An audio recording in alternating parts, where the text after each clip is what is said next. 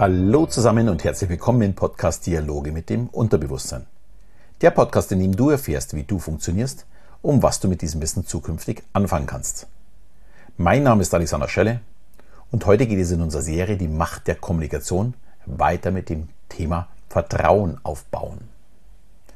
Wenn ich sage, Kommunikation ist der Schlüssel für den persönlichen Erfolg, ist das Vertrauen und eine gute Beziehung überhaupt erst die Grundlage für eine gute und vor allem zielführende Kommunikation.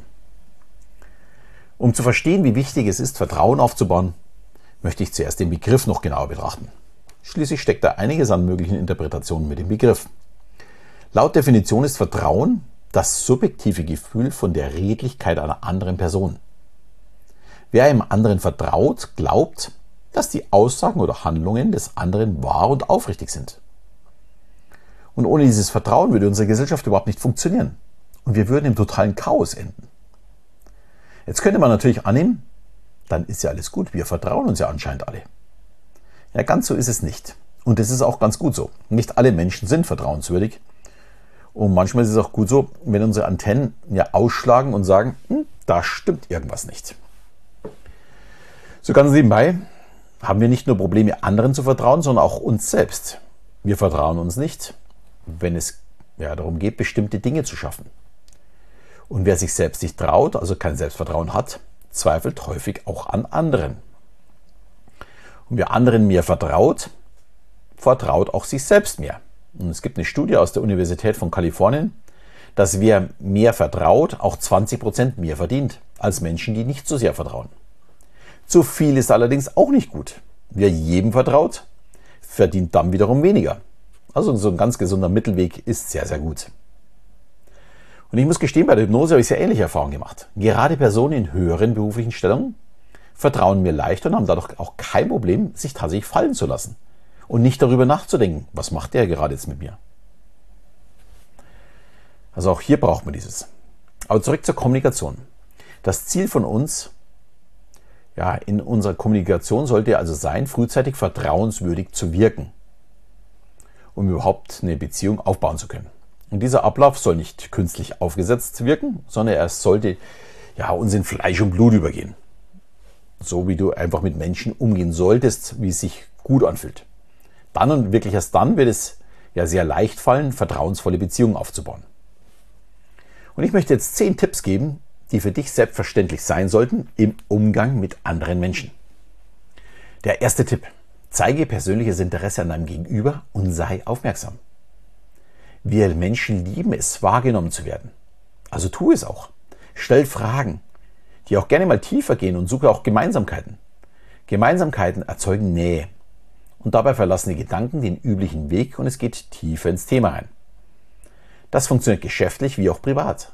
Wichtig ist, bei den nächsten Gesprächen sollte man unbedingt auch mal nachfragen, wie es denn den Kindern geht, wie das Tennisturnier gelaufen ist und ob man sich denn schon jetzt für das neue Auto entschieden hat.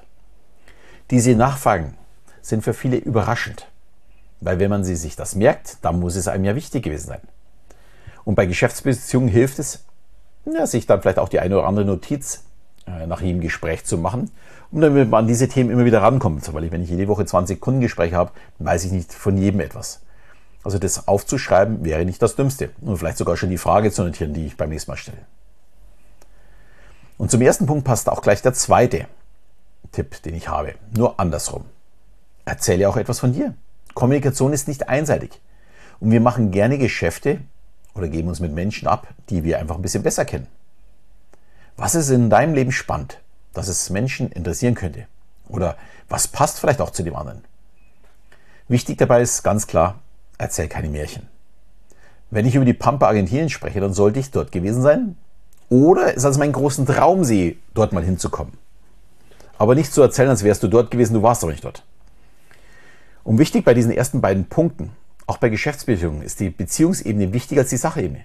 Wir kaufen eben nicht, oder Unternehmen kaufen nicht von Unternehmen, sondern Menschen kaufen von Menschen. Also diese zwei Punkte sind schon mal sehr, sehr wichtig, um eine Beziehung überhaupt aufbauen zu können.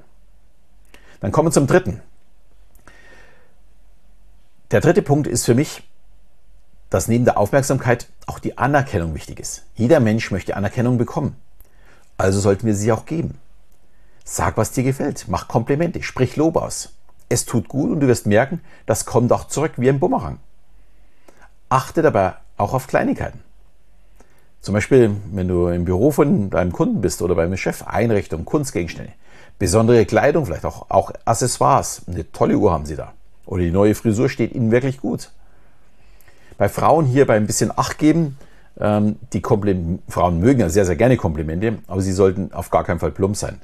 Also sie sollten sie immer respektieren als Mensch und nicht äh, herabsetzen als ja, nur schöne Frau. Das ist gerade im Business sehr, sehr wichtig. Dagegen, wenn du im Privaten äh, mit einer Frau zu tun hast, ja, die freut sich natürlich über Komplimente. Also Anerkennung geben, aufmerksam sein, sehr, sehr wichtig. Dann der vierte Punkt ist meine geliebte Reziprozität. Ja, die hatten wir erst letzte Woche. Hilfe geben beim Nachbar, Hilfestellung geben beim neuen Kollegen oder beim einem Kunden bei der Problemlösung helfen. Vollkommen egal, was du machst. Wichtig ist, mach es ohne Erwartung und mach es gerne. Die Gegenseitigkeit kommt von ganz alleine. Irgendwann wirst du Hilfe benötigen und sie wird wie von Zauberhand kommen. Ich habe dabei schon wirklich die unglaublichsten Geschichten erlebt. Beispielsweise hat mir vor Jahren mal ein wildfremder Mann auf dem Bahnsteig 10 Euro geschenkt, damit ich mir ein Ticket kaufen kann. Wohlgemerkt, ohne dass ich danach gefragt habe. Es war einfach für ihn selbstverständlich. Und natürlich habe ich ihm das Geld auch danach wieder überwiesen, was er erst gar nicht wollte. Schließlich wollte er mir in meiner Not helfen. Also ich fand das wirklich unglaublich. Also ein wichtiges To-Do, helfen, helfen, helfen. Ich kann es gar nicht oft genug sagen, wenn du hilfsbereit bist, wird das immer zurückkommen. Dann der fünfte Punkt. Da geht es bei mir um Zuverlässigkeit und Verbindlichkeit. Man muss sich auf dich verlassen können. Termine einhalten, schnell antworten, nachfragen und so weiter. Ich mache das auch bei meinen vollautomatischen Kursen. Irgendwann kommt eine Mail mit der Nachfrage, wie es denn läuft und ob noch Fragen offen sind und so weiter. Und ich bekomme darauf sehr häufig Mails zurück, mit dem Dank erinnert worden zu sein. Äh, und dass sie jetzt die Umsetzung so ein bisschen vernachlässigt haben, aber jetzt sofort wieder durchstarten. Es hilft einfach mir, dass ich mich wieder ja, präsent mache bei der oder demjenigen, aber auch der Person. Oh, ich hatte es vergessen. Wir, unser Gehirn braucht ab und zu mal diesen Anstoß. Dann sechstens, ein wirklich wichtiger Punkt ist für mich das Benehmen. Wer seinen Kaffee gerne schlürft, sollte besser nicht beim Kunden, beim Chef oder beim ersten Date einen Kaffee trinken. Das ist natürlich nur ein Beispiel für viele unpassende Dinge, die man machen kann. Wie, was weiß ich, Finger in irgendwelche Körperöffnungen stecken wie Jogi Löw oder einfach nicht aufmerksam sein. Auch wenn die Zeit des klassischen Gentlemans vielleicht schon ein bisschen vorbei ist. Aufmerksam mit dem anderen umgehen auf gar keinen Fall. Also den Vortritt lassen, eine Tür aufhalten. Auch für unbeteiligte Personen. Wenn man irgendwo entlang geht und es kommt fünf Meter dahinter noch eine Person, einfach die Tür ein bisschen länger aufhalten. Das erzeugt Eindruck. Auch der Person, der man nicht die Tür aufhält. Äh, wie auch das Grüßen zum Beispiel von Reinigungspersonal. Ich sage immer, zeige dich von deiner besten Seite und lege nochmal eine Schippe drauf. Dann machst du nichts verkehrt. Der siebte Punkt, was für mich auch ganz wichtig ist, nicht den Alpha-Affen raushängen lassen. So ein Imponiergehabe kommt selten gut an. Und lieber untertreiben als übertreiben. Wenn du eine tolle Frau oder ein toller Mann bist, dann spürt man es auch, ohne dass du es betonen musst. Man soll zwar vielleicht nicht sein Licht nicht unter den Scheffel stellen, aber das kann man auch ein wenig subtiler machen und man muss nicht angeben wie der Affe mit dem größten roten Arsch. Sorry, dass ich da so direkt bin. Aber das meine ich wirklich ganz ernst. Keiner mag diese Allwaffen. Also hier wirklich aufpassen. Dann achtens. Ebenfalls wichtig für mich. Das Stehen zu eigenen Fehlern. Damit haben sehr viele Menschen ein Problem, weil sie glauben, sie machen sich dadurch angreifbar. Aber mal ehrlich, es gibt keine fehlerfreien Menschen. Warum sollte es gerade du einer sein? Ich habe zum Beispiel sehr viele Fehler. Manche nerven mich zwar, aber ich stehe dazu. Und ich gebe sie auch unheimlich gerne zu. Warum auch nicht? Mein Gesprächspartner hat auch Fehler und das weiß er auch. Möchte ich ihn knacken, dann muss ich ihn öffnen und Vertrauen aufbauen. Und das geht nur schwer, wenn ich so tue, als wäre ich fehlerfrei. Weil dann muss er auch so tun. Also deswegen ruhig zu eigenen Fehlern stehen, manchmal auch darüber schmunzeln, vielleicht einen Spruch dazu machen.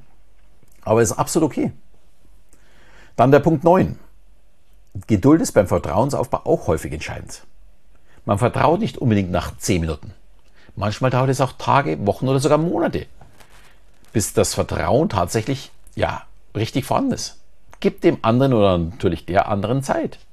Vielleicht hat die andere Person schlechte Erfahrungen gemacht Man muss ganz langsam daran arbeiten, dass diese Person überhaupt wieder vertrauen kann.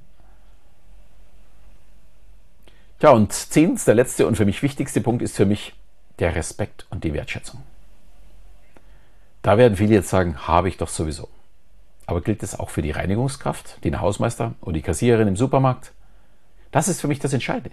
Es gibt keine unterschiedlich äh, wertigen Menschen. Jeder Klomann oder Klofrau an der Autobahnraststätte ist als Mensch genauso wertvoll wie ein Vorstand oder unser Bundespräsident. Wir sind alle Menschen. Und egal welche Hautfarbe, welche Nationalität, welche sexuellen Vorzüge oder welche gesellschaftliche Stellung jemand hat, wir sind alle Menschen. Und das ist wichtig im Umgang miteinander. Und hier trennt sich für mich ganz groß die Spreu vom Weizen. Wer den Geschäftsführer mit einem breiten Lächeln grüßt, aber kein Hallo für die Reinigungskraft hat, hat auch keinen Respekt vor allen Menschen. Und hier ist auch wirklich am einfachsten, sofort aktiv zu werden und alle Menschen mit einem Lächeln zu grüßen. Es muss in Fleisch und Blut übergehen. Respekt und Wertschätzung kann man nicht vorspielen. Es muss aus tiefstem Herzen kommen. Wer das kann, wird in seinem Leben sofort einen riesigen Sprung in das nächste Level schaffen. Und wenn das gelingt, würde ich mich sehr freuen, wenn du an mich denkst, dann ein bisschen schmunzelst und du dir sagst, boah, das möchte ich jetzt auch jedem erzählen. Wir sollten als Gesellschaft einfach wieder ganz anders miteinander umgehen. Und es wäre schön, wenn du genau das weiterträgst. Wenn du es vormachst, ja, und vielleicht auch anderen erzählst, welchen Erfolg das du damit hast. Ich finde es unheimlich spannend. Es sind alles Punkte, die alle ja, aus meiner Sicht selbstverständlich sein sollten. Aber sie geben trotzdem immer wieder anders darüber nachzudenken. Und auch bei mir. Da bin ich auch ganz ehrlich. Ich glaube nicht, dass ich da in jedem Punkt perfekt bin. Ich habe auch genügend Fehler. Deswegen ist es so unheimlich wichtig, dass wir hier ja immer wieder an uns arbeiten. Vielleicht diese Folge auch in ja, zwei, drei Wochen nochmal hören. Vielleicht auch erst in vier Wochen. Vielleicht auf Termin legen, um sie nochmal zu hören und mal zu überprüfen, ob ich denn in diesen Punkten besser geworden bin. Das gilt auch für mich. Auch ich muss mich immer wieder mal daran erinnern, oh, ich hatte eine Aufgabe, ich möchte jedem zum Lächeln bringen. Denn wenn ich ja in meiner, in meiner Gedankenwelt verschwunden bin, dann kann es durchaus sein, dass ich auf mich konzentriere bin, nicht mehr auf die anderen. Und dann vergesse ich sowas auch. Also daran arbeiten kann nicht verkehrt sein. Und damit bin ich auch am Ende äh, der heutigen Folge. Wer noch mehr zu mir wissen möchte, wie immer, mein Webinar, die Geheimnisse eines Mentalisten, es ist kostenlos, es macht Spaß. 90 äh, Minuten Investition von dir und ich glaube, ich habe so viele Informationen in diese 90 Minuten gepackt, dass sich jede Minute für dich lohnen wird. Den Link stelle ich wie immer in die Shownotes und ja, freue mich, wenn du daran teilnimmst. Und in der nächsten Woche geht es wieder weiter mit der Serie mit einer Technik aus der Hypnose, dem Pacing und Leading. Wie immer freue ich mich natürlich darüber, wenn du ja die Serie auch deinen Freunden äh, empfiehlst oder diesen Podcast und natürlich über jede 5-Sterne-Bewertung. Und ja, dafür sage ich schon mal vielen Dank. In diesem Sinne verabschiede ich wieder bis zum nächsten Mal, wenn es wieder heißt Dialoge mit dem Unterbewusstsein.